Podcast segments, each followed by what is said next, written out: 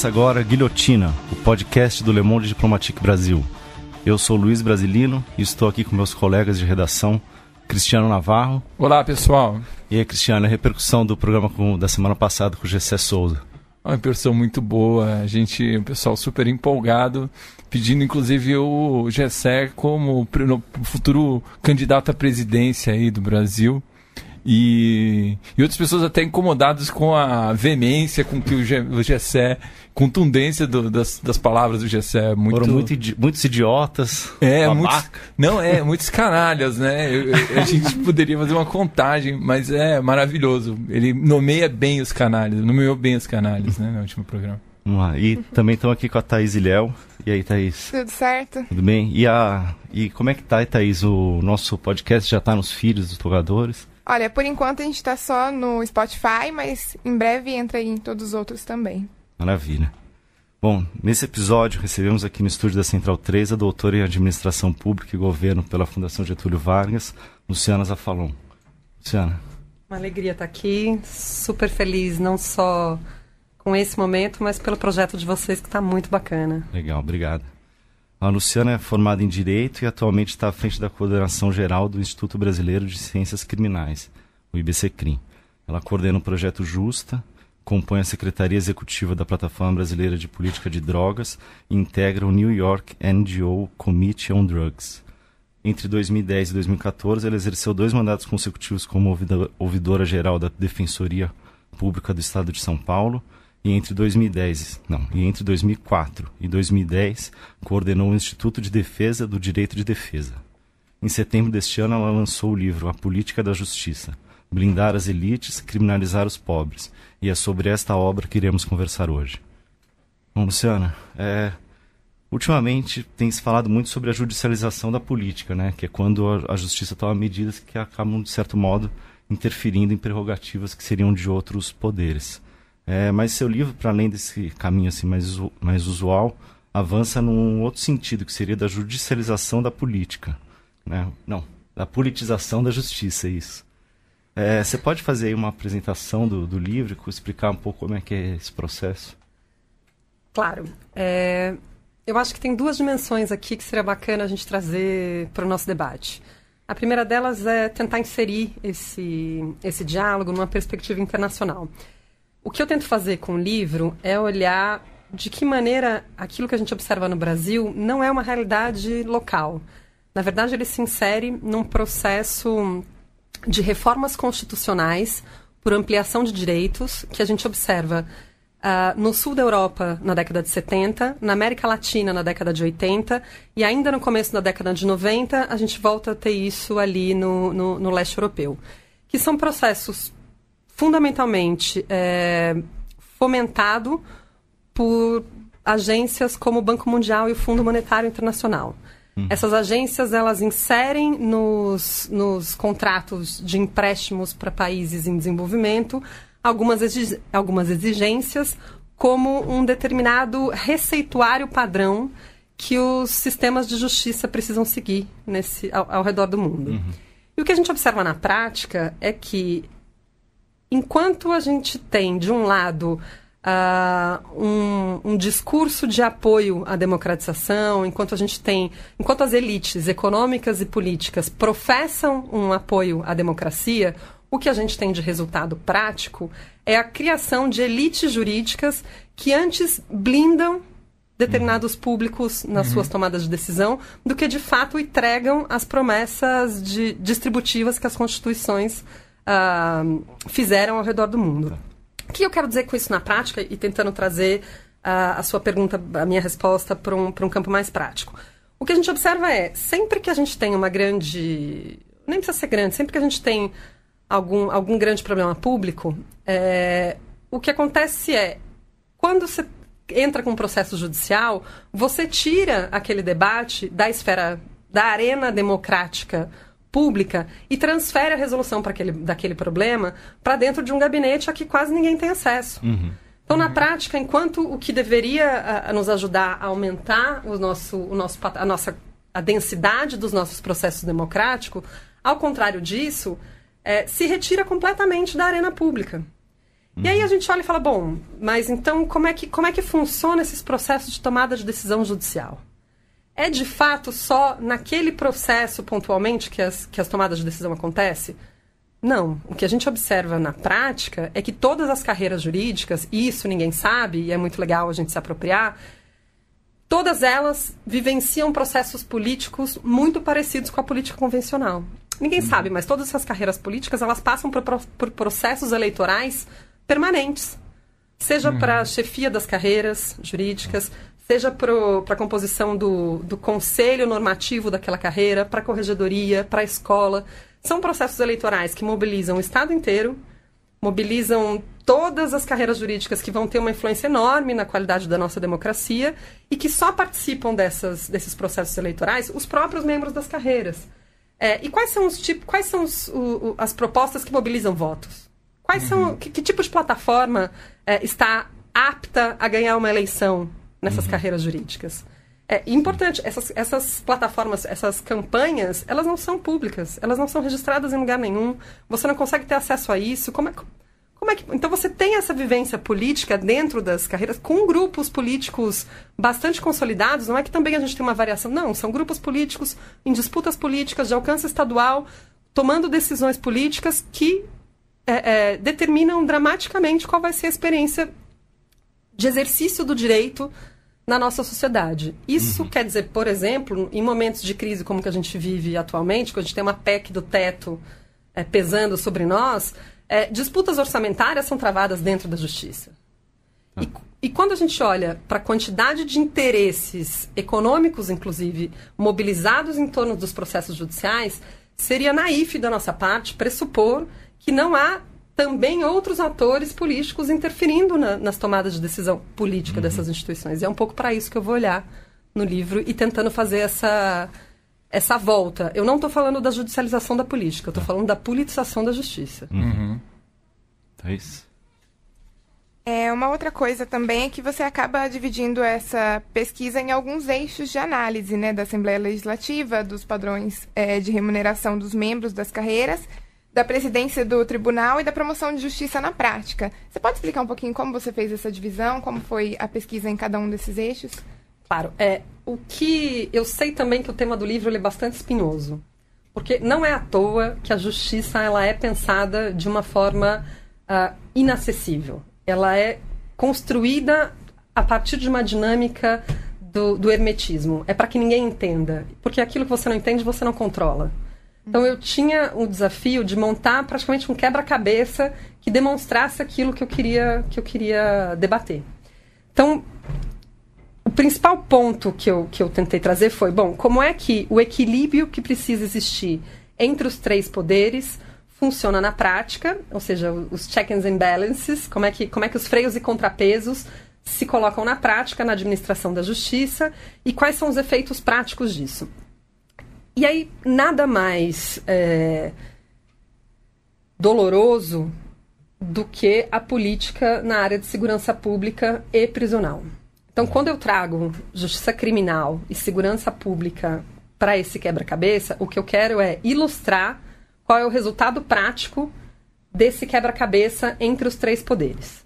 Então, e aí eu vou olhar para números especificamente de encarceramento de mortes decorrentes da intervenção policial, de responsabilização desses policiais e como é que, como é que isso se coloca no nosso dia a dia há, tanto tempo. De outro lado, eu vou olhar então como é que se dá a dinâmica entre os, entre os três poderes. O, o sistema de justiça, é, acho que é importante dizer, eu não estou falando só do Poder Judiciário, eu estou falando também do Ministério Público e da Defensoria Pública. Uh, como é que a gestão dessas instituições é permeada por uma, por uma relação de proximidade com o poder legislativo e com o poder executivo. E por que esses, esses três atores? É, um dos pontos que eu, que eu trago para debate é um elemento muito caro aos, às carreiras jurídicas e que determinam é, rumos políticos dessas instituições é a pauta remuneratória. Então, muitas vezes, as eleições internas, os debates corporativos, eles são guiados por demandas remuneratórias e de outros tipos de benefício.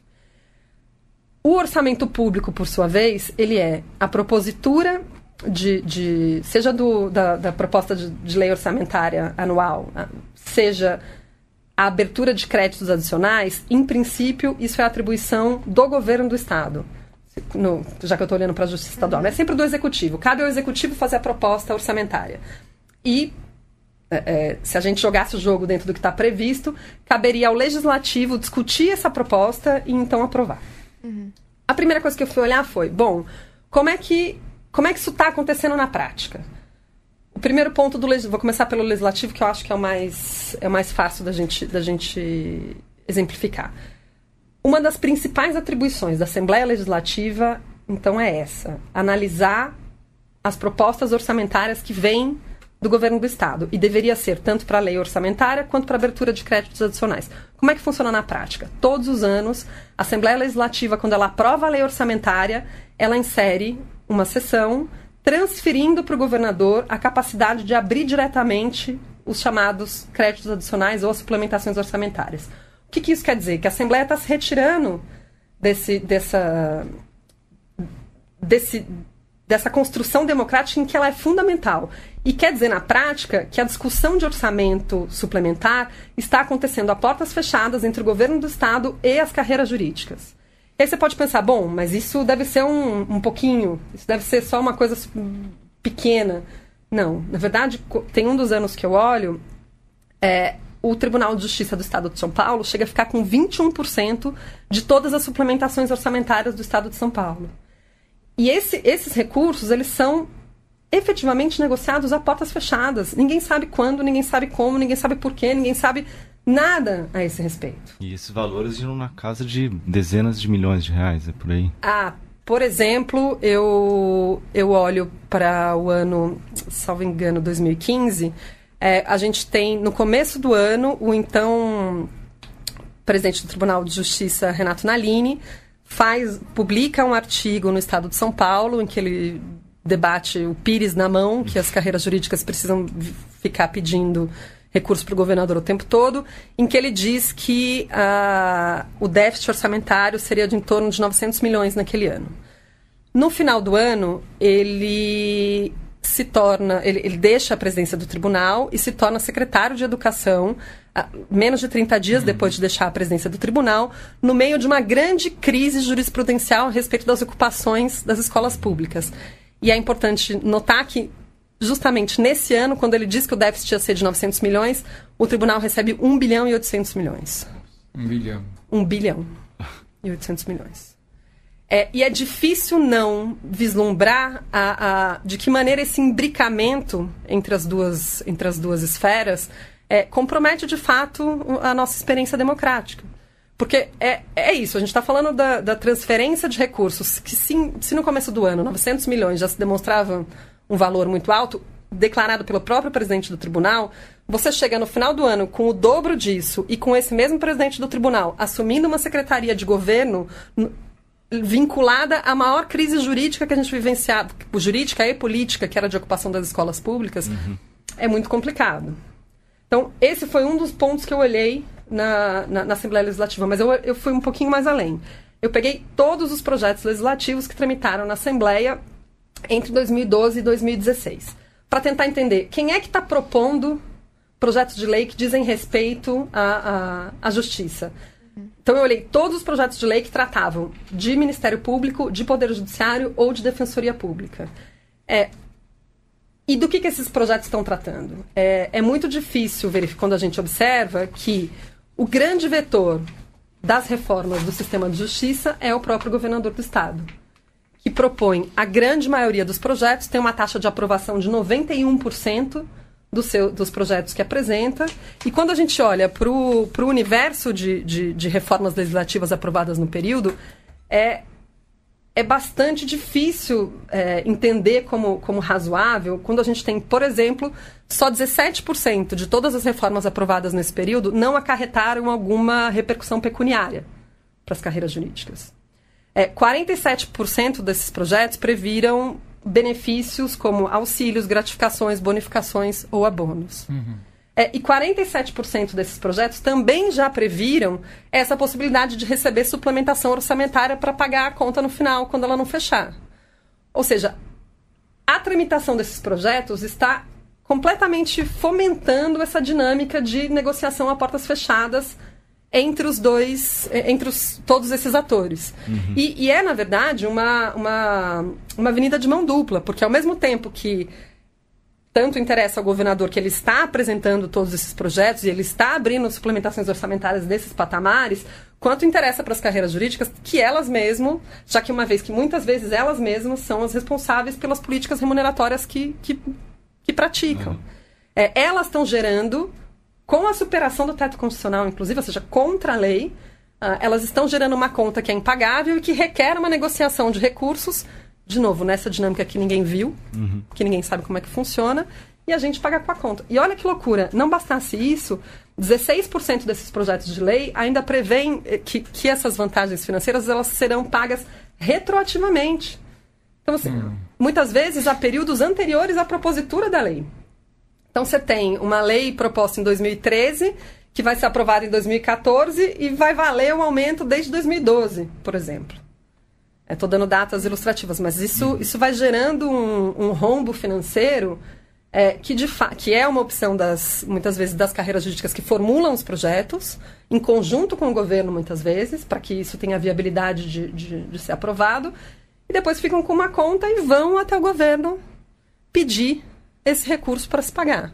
Agora, o que é colocado na mesa nessa negociação, ninguém sabe. Uhum. É, eu, não, então, eu acho que ainda pegar um pouco o, gancho, porque dá um, para quem está de fora, sempre dá um caráter assim é, do, do judiciário sempre técnico, imparcial, por, por advinda de, de concurso público.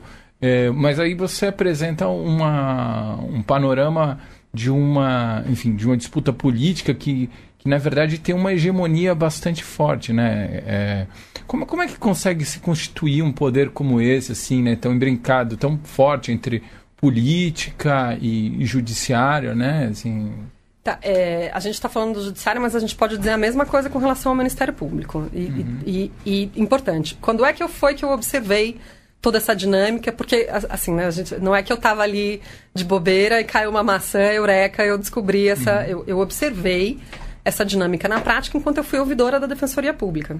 Uhum. Então, é, a, a Defensoria Pública tem uma ouvidoria externa que é eleita para exercer o controle social daquela instituição. E foi ao exercer esse, esse cargo que eu observei como é que as dinâmicas se constituíam na prática. Uhum. Então, é, basicamente é isso. Você passa a ter uma demanda corporativa e financeira permanente dentro da instituição, o que molda o jogo político interno de tal maneira em que, para você se viabilizar politicamente dentro da instituição, você tem que gerar compromissos financeiros que são impagáveis. Uhum. E a geração desses, desses compromissos financeiros te leva a uma, uma posição de subserviência, muitas vezes, diante do, do, do governo, para que o seu, o, seu, o seu caixa feche. É, e é, ninguém sabe, mas essas carreiras jurídicas também têm, por exemplo, uh, representantes dentro da Assembleia Legislativa militando pelos seus interesses. É, numa, numa, numa mistura de competências absolutamente é, inimaginável num, num uhum. processo de freios e contrapesos? Como é que você pode ter uma aproxima, uma, um imbricamento tão grande entre, entre os interesses? E de outro lado, é o jogo político está sendo jogado o tempo todo. Os atores, os atores têm maior ou menor habilidade. É, o que a gente observa, por exemplo, como é que a gente pode supor que a gente tenha uma hegemonia uh, de um único partido político no governo do Estado desde 1994, se não for com uma grande habilidade política. E essa habilidade política passa por gerir também as relações com as carreiras jurídicas, necessariamente. Porque aqui a gente está falando do tribunal, mas a gente tem que lembrar que, por exemplo, o Ministério Público é o órgão responsável por promover qualquer ação penal. Uhum. Ele é o dono da ação penal dizendo de uma maneira simples. Então, à medida em que eu tenho uma negociação orçamentária que muitas vezes pode neutralizar a forma como os conflitos jurídicos vão ser é, é, promovidos ou resolvidos, é, é muito difícil que, é, que não se ativem as necessárias energias para que isso aconteça. É, então, com, eu te falei aqui como de que maneira o, le, o legislativo entra nessa, né, nesse, nesse equacionamento. De outro lado, a gente tem o executivo, que é quem apresenta o projeto de lei e quem fa os projetos de lei, tanto esses que eu citei de reforma corporativa da justiça, quanto é o responsável pela distribuição do orçamento público e que tem distribuído as verbas dessa, dessa maneira. E que tem, de outro lado, uh, trazido para, suas, para os seus quadros os membros das carreiras jurídicas. Eu citei aqui o exemplo do Renato Nalini, que assumiu a Secretaria de Educação ato contínuo do, do, do, de deixar a presidência do tribunal, mas a gente nem precisaria é, olhar para uma nova pasta. Basta a gente olhar para a Secretaria de Segurança Pública do Estado de São Paulo, uhum. que vem sendo ocupadas por, por membros uh, oriundos do Ministério Público há mais de sete gestão. Foi o caso, por exemplo, eu, eu na, no, meu, no meu trabalho, eu observei duas gestões do Ministério Público do Estado de São Paulo, uh, que foram conduzidas pelo Márcio Elias Rosas, que é exemplo do Naline, menos de 30 dias depois de deixar a chefia do Ministério Público, também se tornou secretário do governo uhum. Alckmin. Ou seja, é, é, de fato um imbricamento que você quase não consegue ver onde começa uma coisa onde, onde termina a outra. A gente deu matéria no nosso site do, do Le Monde Diplomatique sobre isso, né? Sim, sobre o, sim. essa porta giratória aí do. Se é uma porta giratória de eles voltam depois para o Ministério Público? Então, ou... depende. A gente não... tem os mais variados tá. exemplos e isso não, não é só. É, não, não necessariamente. Uhum. É, agora, por exemplo, um caso bastante notável é o do agora ministro Alexandre de Moraes. Sim, é, né? uma carreira. Né? É, ele, foi, ele é oriundo do Ministério Público do Estado de São Paulo, mas ele deixou o Ministério Público para seguir a sua vida política. Hum. E depois agora se torna ministro do Supremo Tribunal Federal. Então ele, ele deixa o Ministério Público, se torna secretário de Justiça, exerce a presidência da Fundação Casa, se torna secretário de Segurança Pública, e depois se torna ministro do Supremo. Que, que imbricamento. Ministro da Justiça, um Me... pouco antes do E tema, é muito né? curioso, né? E... Porque se a gente olha a assunção do, do presidente Michel Temer, é até difícil colocar na mesma frase para mim. É, se a gente observa, o, o, Temer assume a presidência em dois meses, Alexandre de Moraes deixa a Secretaria de Segurança Pública do Estado de São Paulo, se torna ministro da Justiça e ministro do Supremo Tribunal Federal. É, como, é, como é que a gente dissocia essa, é, essa hum. construção, né? Com a morte do Teori Zafansky, né? Então, isso é importante, uma morte insuspeita. Pois é, com, com queda de avião. Isso, com queda de avião. Políticos é, caindo mas ainda, ainda de, tentando amarrar, que eu me perdi aqui um pouco a sua, a sua pergunta. Não, imagina, imagina. É, eu mesma me perdi, fica tranquila. É, de outro lado, existe uma figura muito importante que a gente sai da faculdade de Direito sem nunca ter ouvido falar, que é um instrumento jurídico que chama-se suspensão de segurança. O que são suspensões? O que é a tal da suspensão de segurança? É um poder atribuído ao presidente do tribunal de suspender efeitos de decisão judicial que contrariem um ente público se este assim requisitar. Ou seja, é uma, uma figura jurídica que permite que um ator político peça diretamente ao presidente do tribunal que suspenda os efeitos de uma decisão judicial que lhe contraria. Eu fui tentar observar de que maneira os dois últimos presidentes do tribunal tinham atendido o pedido do governador do estado para suspender, do governo do estado, né, porque é feito pela Procuradoria-Geral, tinham, tinha atendido os pedidos do governo para suspender efeitos de decisão judicial que lhe contrariavam. E aí, é, algumas surpresas muito na verdade, foi a parte da pesquisa que me causou maior. Eu cheguei a sentir mal-estar físico mesmo quando, quando eu estava lendo ali. Então, durante quatro anos, em só um caso que dizia respeito à garantia de direitos mínimos para pessoas privadas de liberdade, o governador não foi atendido.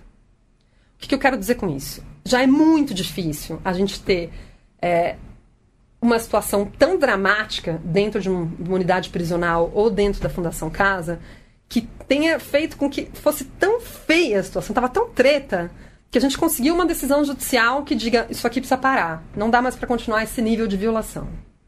Quando a gente consegue ter uma sentença dessa natureza, o governo do estado pede diretamente para o presidente do tribunal que suspenda os efeitos dessa decisão judicial e em quatro anos, em só um caso, ele não foi atendido. E de que tipo de caso eu estou falando? Estou falando, por exemplo, de decisão judicial que previa a criação de, de, de, equipe mínima de saúde em unidade prisional, que no ano anterior mais 60 pessoas tinham morrido por falta de atendimento médico. Estou falando de garantia de banho quente para presos com tuberculose.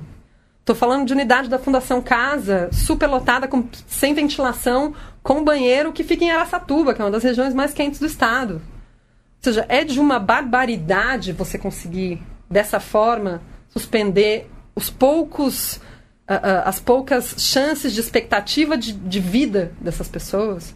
E lembrando, se a gente está falando que, que o presidente do tribunal, em 93% dos casos, atendeu o pedido do governo do estado, é o mesmo governo do estado que está transferindo até 21% uhum. das suplementações orçamentárias para esse tribunal. E a justificativa dessas decisões de suspender as mineradas normalmente é a questão orçamentária, é, né? De... É, invariavelmente, ele está dizendo, eu, olha, olha que loucura na lei orçamentária do começo do ano não havia previsão para custeio dessa despesa. Sendo assim, eu preservarei o interesse público ao não viabilizar esse, esse dispêndio de energia. Uhum. Agora, é, existem outras áreas bastante importantes da gente analisar também. Então, processos que tratavam de licitações, contratos e atos administrativos, também nesses casos, em 82% dos casos, o governo do Estado foi atendido. Uhum. Uhum. Então, a gente está falando aqui de, de, de questões que são muito caras para a nossa vivência democrática para que estejam tão invisibilizadas como estão ainda hoje. Então, a ideia da tese foi tentar trazer à tona esse quebra-cabeça que está completamente invisibilizado pela expertise jurídica que se vende neutra, como você bem apontou. Uhum. Uhum. É, e, de outro lado, a gente tem aqui os níveis de violência que a gente tem observado no estado de São Paulo. Então, a gente está falando de um estado que oficialmente mata mais de duas pessoas todos os dias, uhum. de um estado que prende mais de 700 pessoas todos os dias, de um estado em que essas, essas, esses homicídios decorrentes da intervenção policial, em 90% dos casos, existe um pedido de arquivamento feito pelo Ministério Público e acatado pelo, pelo Judiciário. E tem um outro elemento muito importante que é por que, que é tão delicado que o Ministério Público esteja na Secretaria de Segurança Pública? Porque a Constituição prevê que o controle externo da atividade policial é de competência do Ministério Público. Então, você tem aquele que deveria fazer o controle externo da atividade policial como chefe das polícias. Você aniquila completamente a oportunidade de, de um controle efetivo da atuação policial. Uhum. E aí, acho que faltou um último elemento do, do, que você me perguntou, que diz respeito às práticas remuneratórias das carreiras jurídicas. Então, em 2015, eu fui olhar para o Ministério Público entender, bom, como é que como é que está é que, como é que tá se compondo a prática remuneratória do Ministério Público do Estado de São Paulo? É dramático a gente observar que só 3% do Ministério Público não estavam recebendo acima do teto constitucional. Uhum. A gente está falando de uma instituição inteira descumprindo o teto constitucional. Que é de quanto, Luciana? O teto? De 33, 700, quase 34 mil reais. Sim. Uhum. E a gente está falando de a média no, no ano que eu analisei, que foi 2015, e é importante eu dizer, em todos os eixos da pesquisa, eu adotei uma, uma metodologia dramaticamente conservadora. Em nenhum caso eu fiz recorte de dados. Eu só trabalhei com todos os dados disponíveis e dados públicos. Então eu peguei a folha de pagamento do próprio Ministério Público e trabalhei com ela para chegar a esse número. Só estou aqui com, com, com, dados que não estão em real. Mas no, no, Ministério Público do Estado de São Paulo, passava de 46 mil reais o, uhum. o rendimento médio mensal por membro do Ministério Público, sem contar 13 terceiro e férias. Uhum. Ou seja, a gente está realmente falando de valores muito reais e Sim. que, é importante dizer, ultrapassam, por exemplo, são o dobro do que a gente observa na Alemanha, em países como a Alemanha. Uhum. Mais que o dobro do que a Alemanha, do que Portugal, Sim. Mesmo. Sobre esses tetos, eu até anotei aqui para te perguntar. Saiu uma matéria falando sobre a sua pesquisa no El País e eles levaram esse questionamento para o Ministério Público da questão de ultrapassar o teto. E aí eles responderam argumentando que pagamentos de natureza indenizatória, em que o promotor de justiça é ressarcido por despesas que realizou no cumprimento de sua função, não constituem remuneração. Pois é. Então é... Como resolver essa equação de forma que não, não sobrem essas brechas para justificarem? Então, na verdade, a grande questão é, existe aí... É, é engraçado, porque esse tema ele é, tão, ele é tão patente que até uhum. quem não costuma caminhar nas mesmas trincheiras se choca diante deles. O Delfim Neto fez uma, uma, uma coluna sobre, sobre os resultados e chamou de hermenêutica criativa essa interpretação que os membros das carreiras jurídicas uhum. estão dando para. Porque é isso, você, você cria é, é, interpretações super benéficas para quem vai se beneficiar desse, desse, uhum. dessa, dessa leitura legal. E na prática, quem é que pode questionar a legalidade do que está sendo praticado? Os próprios Exato. beneficiários dessa interpretação. Então a gente fica diante de um equacionamento que realmente não fecha. Né? É, e é só, de fato, o, o. Porque quando a gente tenta entender qual é o nosso poder enquanto sociedade civil, em sentido amplo, diante desses desmandos. É, na prática, o único poder que a gente tem é o do constrangimento. E só nos resta essa possibilidade de, de, de constranger, porque isso tem que ser alvo de vergonha. Porque uma instituição que não se constrange de dizer isso, ou na, na época que eu, que eu analisei, também o, o presidente do Tribunal de Justiça foi ao ao programa, ao Jornal da Cultura, explicar que o auxílio que ele recebia era para poder comprar terno em Miami, é de uma disfarçatez uhum. é, que, que precisa, de fato, de algum, de algum freio inibitório, que não está vindo no automático. Então, uhum. cabe a nós, pesquisadores, militantes e aos jornalistas de forma geral, tentar trazer alguma vergonha para esse equacionamento, porque é, do jeito que está, não dá para ficar, né? Esse é é, esse, é, então a gente, assim, me parece que existe há uma orientação política e mas há também um comportamento dos pares ali que se protegem, né? É, aqui em São Paulo a gente teve o caso da, da agora desembargadora é, de justiça Kinaric, é, que foi alvo de uma ação dos próprios do, do, dos próprios colegas do TJ quando ela estava no, no, Tribunal de Justiça aqui de São Paulo, né? por cumprir uma uma enfim, cumprir a lei e dar alvará de, de soltura para 11 presos aí. É, e ela teve essa reação tal. Isso é uma.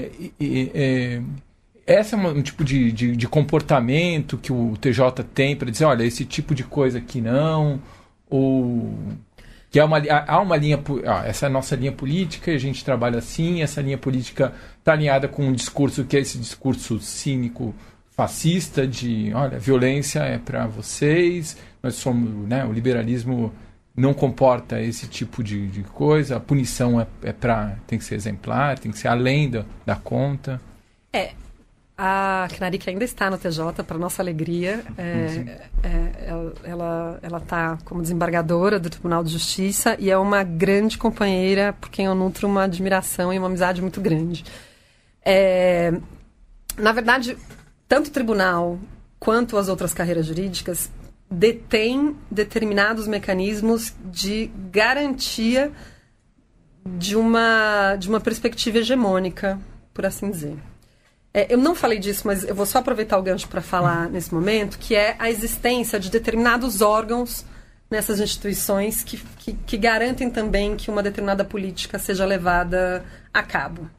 É, pela lei, toda vaga, seja de juiz, seja de promotor, seja de defensor público, ela tem que ser colocada em concurso público. O que quer dizer isso? Que essa, essa vaga, se criou uma nova vaga, seja porque alguém se aposentou, seja porque de fato foi criada uma vaga nova, essa, essa vaga deveria ser ocupada por concurso. Muitas vezes é um concurso interno, já dentro da própria carreira. Então, é, se abre um concurso de remoção e vai ocupar aquela, aquela vaga quem, por antiguidade ou merecimento, você tem um processo público, as pessoas disputam e aquilo é colocado de maneira democrática. É, e é importante dizer, essa previsão, ela não é uma previsão em benefício dos membros das carreiras jurídicas, ela é uma previsão de garantia de efetividade na aplicação judicial para quem vai receber aquele serviço público. Existe no estado de São Paulo uma bula a essa, a essa previsão. Como? se criam grupos especiais, no caso do Ministério Público, e departamentos, no caso do tribunal. Como é que faz isso? Você cria um, um, departamento e diz: bom, isso aqui não é uma vaga, isso aqui é um departamento, então quem vai decidir quem vai ocupar esses cargos não vai, não, não vai ser um concurso, vai ser a cúpula da instituição. Então, a gente tem hoje no estado de São Paulo dois departamentos principais envolvidos nesse, nesse debate, que são justamente os departamentos de inquéritos policiais e os departamentos de execução penal que é basicamente a porta de entrada e a porta de saída do sistema prisional. O departamento de inquérito é onde chega quem está sendo preso e a, a, a, execução penal é onde a pessoa vai sair. Você cria na prática um controle político da porta de entrada e da porta de saída, quando você passa a ter a cúpula do tribunal decidindo quem é que vai ocupar essas, essas vagas. A mesma coisa a gente observa no Ministério Público com, com os grupos especiais. Há exemplo, por exemplo, do Grupo Especial de Controle da Atividade Policial, ou do grupo de, de controle é, de cartéis ou de crime organizado. A gente tem esses lugares sensíveis fugindo à regra para garantir controle político, mesmo que em teoria, mas muitas vezes na prática, dessa, dessas áreas tão importantes para a nossa uhum. vivência democrática. Não bastassem esses mecanismos, a gente também tem os processos correcionais que muitas vezes são conduzidos. É, é, é importante a gente dizer, a lei, assim como qualquer outra construção humana, ela é sempre passível de interpretação. Uhum. E a interpretação que vai prevalecer a respeito de, uma, de um determinado conflito, ela é politicamente dirigida mesmo que não de forma declarada, tudo na nossa vida é política. E ao momento em que a gente tem, no caso da Kenarik, por exemplo, era na mi, a minha leitura daquele momento era a gente tinha duas, duas, duas normas que deveriam ser sopesadas ali naquele, naquele caso. Uma delas era o princípio da colegialidade, que é o que o tribunal defende que não poderia se transigir sobre. Que quer dizer, ela não pode tomar sozinha uma decisão que é coletiva. De outro lado, a gente tem um outro princípio que é essas pessoas precisam ser colocadas em liberdade. Uhum. À medida em que o tribunal decide que a colegialidade é mais importante que a liberdade, se isso não é política, o que é? De, da mesma forma, a gente tem, no, com relação ao Ministério Público, é, a possibilidade de, diante de, uma, de, um pedido de absolvição, é, é possível o que se chama entrar com, com um pedido de reconsideração para a instituição para que ela determine que aquele próprio promotor faça uma acusação e não peça absolvição, ou designe outra pessoa para fazer. Ou seja, você tem diversos mecanismos de colocar na linha quem foge à perspectiva política dominante nas duas carreiras. Uhum. E o que, o que pega na prática é que nesse jogo, de, nesse, nesse cabo de guerra, existe uma ponta que está ficando completamente descoberta, que é a do cidadão. Uhum o elo mais fraco é quem está se ferrando nesse, nesse equacionamento. Ana, você atua também na questão da política de drogas, né? Como é que ela, pô, porque né, com esse poder de arbitrariedade assim que a gente vê na justiça, ótimo. E a gente sabe como é as questões, a questão da legislação, né? Acho que, acho que a política de drogas entra no nosso debate em duas, em duas frentes. Primeira é, de fato, existe uma decisão política em torno, em torno da aplicação da lei de drogas. E outra que eu acho que é muito importante no, no momento do país que a gente vive, qual é o papel que, a, que as instituições de justiça têm, têm exercido, que é essa perspectiva da guerra. Então, de que maneira as carreiras jurídicas professam uma linguagem de guerra para justificar a sua importância no cenário nacional. Hum. Seja a guerra às drogas, seja a guerra à corrupção, eles são os agentes dessa guerra o que justifica toda a importância política e remuneratória que os mantém na posição que eles ocupam. Uhum. Mas especificamente com relação às drogas, é, eu também trago isso na tese. Em 2006, a gente tem a reforma da lei de drogas. A reforma da lei de drogas, em princípio, previa o combinado. É, a grande questão é, todos os combinados eles valem de acordo com a interpretação e a interpretação tem valido de uma maneira muito restritiva para os menos favorecidos e, e, e válido com uma super garantia para as nossas elites. É, o que a lei previa era que a gente deixasse de prender é, usuários de drogas e passasse a prender traficantes com penas mais duras. O que a gente observa é um encarceramento em massa a partir de uma interpretação que passou, muitas vezes, a prender os usuários como traficantes fossem, com penas muito mais longas e duras e sem possibilidade de, de cumprimento em liberdade ou outras medidas dessa natureza. Hoje a gente tem 70% das mulheres presas por drogas e se a reforma da lei de drogas aconteceu em 2006, em 2016 a Plataforma Brasileira de Política de Drogas, que é onde eu trabalho, realizou uma pesquisa no Congresso Nacional para tentar entender qual era a posição dos congressistas com relação à não criminalização dos usuários. E a gente observa de novo uma, uma maioria esmagadora nesse sentido. Então, se a gente tem uma legislação aprovada em 2006 nesse sentido, e em 2016 a gente volta a ter uma manifestação da mesma natureza dos legisladores que têm a competência para dizer quais as regras que devem valer, e de outro lado a gente tem um sistema de justiça faz, promovendo o encarceramento em massa dessa população, é, há que se questionar qual é a responsabilidade da justiça nisso. E acho fundamental a gente ter claro também muitas vezes as polícias têm metas de prisão para bater. Uhum. É, e se no caso do homicídio a gente precisa de um corpo, no caso das drogas, você não precisa de nada. nada. Muitas vezes a gente sabe, quem, quem, quem passa pela Cracolândia sabe o que é você ter uma pedra de crack, você dá uma batidinha com o um sapato, ela vira 10 pedras de crack. Uhum. E você diz que aprendeu alguém com, com, com 10 pedras de crack. Tem um momento muito importante durante a tese, que é eu fiz também entrevistas durante, durante o trabalho que deu origem ao livro. E tem uma delas que é, foi feita em sigilo, eu não posso revelar a instituição, mas é, foi gravada e está.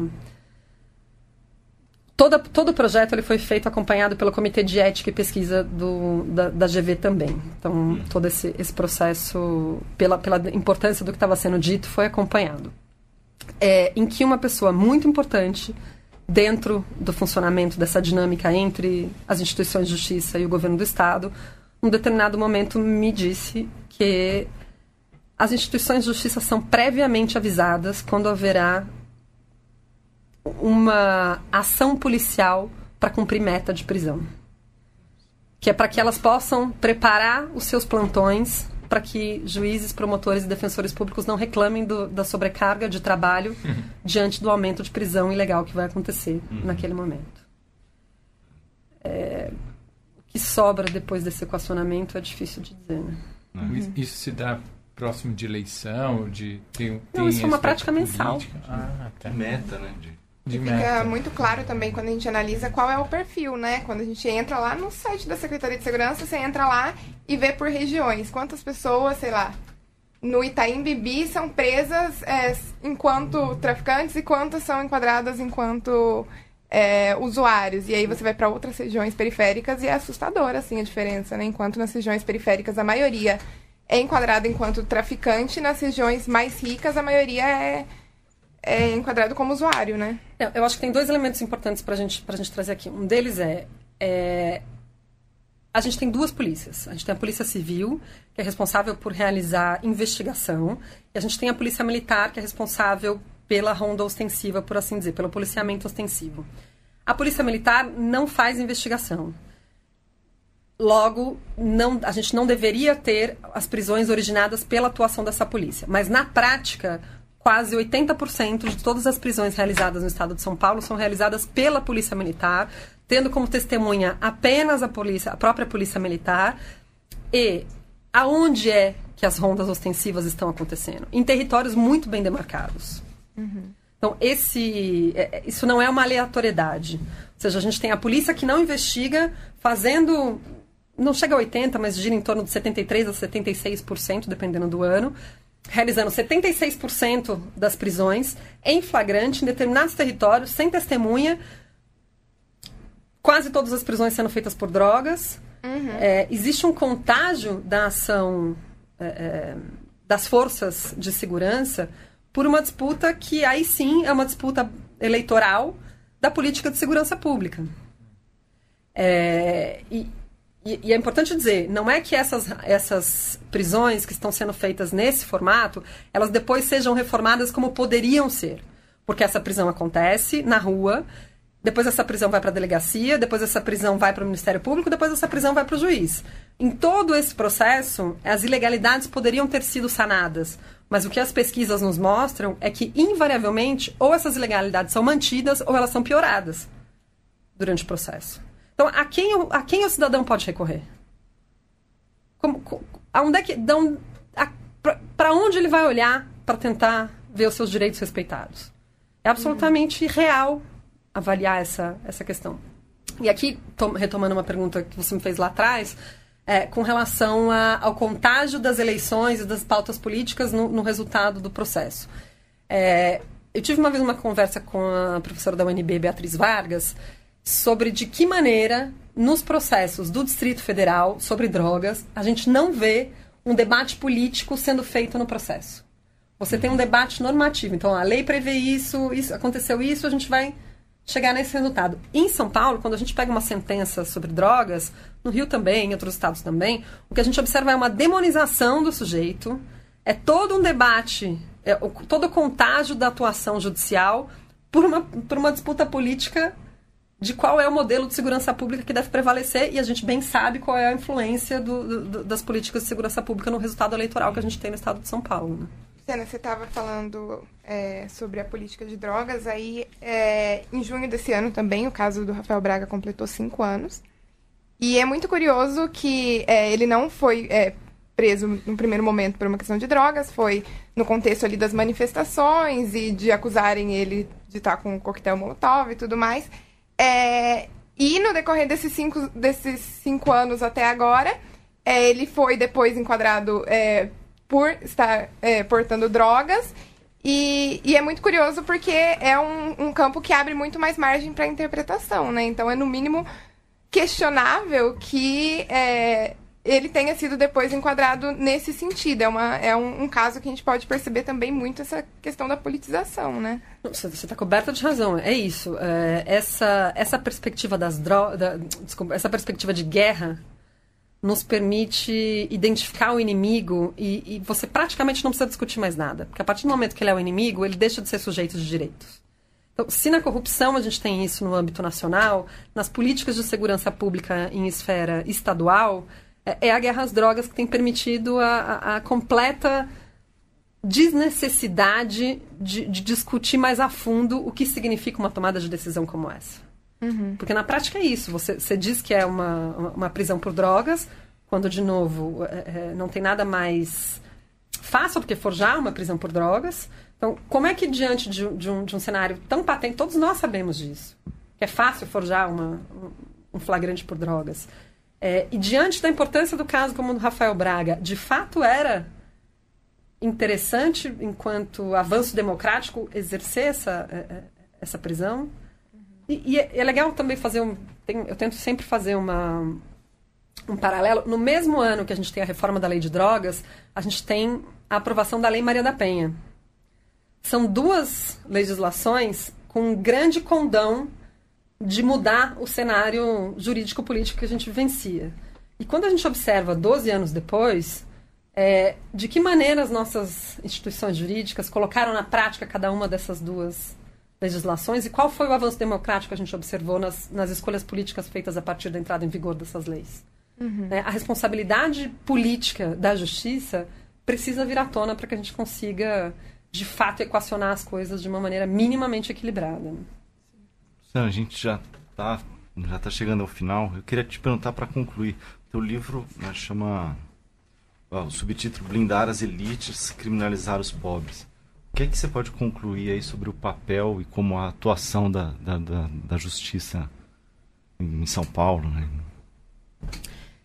É, é, é, basicamente isso que eu concluo, que o nosso sistema de justiça tem atuado de uma maneira política e que tem, de fato, priorizado a defesa dos interesses de determinada parcela da nossa população em detrimento da garantia de mínima de dignidade da grande maioria e que na prática para a parcela mais vulnerável do nosso do nosso estado que tem se reservado é ou a prisão ou a morte ou as periferias.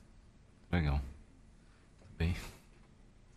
Bom, estamos chegando ao final de mais um Guilhotina. Obrigado, Luciano. Valeu. Obrigada eu. Para quem se interessou, a Política da Justiça está disponível para venda online. Vamos deixar um link aí no post. Não deixe de contribuir com o Le Monde Diplomatique Brasil e acompanhe nosso podcast no seu tocador preferido. Tchau, Cristiano. Tchau, Luiz. Peraí, só antes eu queria falar que a gente acho que foi uma conversa muito densa, assim, pesada, né? Mas e que a gente ainda, e que a gente acho que tinha até a expectativa de falar um pouco mais dessa casta de juízes, né, beneficiados especialmente por seus penduricalhos, mas ainda a gente vai ter outras entrevistas, vamos chamar a Luciana mais vezes para falar de penduricalhos e dessa casta é, execrável, especialmente os de Curitiba. Ainda falaremos dele. Faltou falar de Curitiba. Então, eu, queria, eu queria dizer que a gente está, logo menos, lançando um observatório permanente do sistema de justiça, que vai ser o Justa, que estende o levantamento que foi feito no estado de São Paulo para mais seis estados. E a ideia é ter esse, esse material online. Paraná também? Não. Paraná também. Ah, então. então logo a gente volta a conversar sobre isso. A ideia é ter o material quando? Você ia, falar, Olha, você ia concluir a, isso. A gente deve lançar isso ainda em dezembro, uma versão talvez Ah. ainda fechada, para ter certeza da robustez do, do- do funcionamento do, do- da aplicação. Mas até o final do primeiro trimestre do ano que vem está tudo online. Legal. Tudo bem. Tchau, Thaís. Tchau, valeu. Falou, ouvintes. Até semana que vem. Tchau, tchau.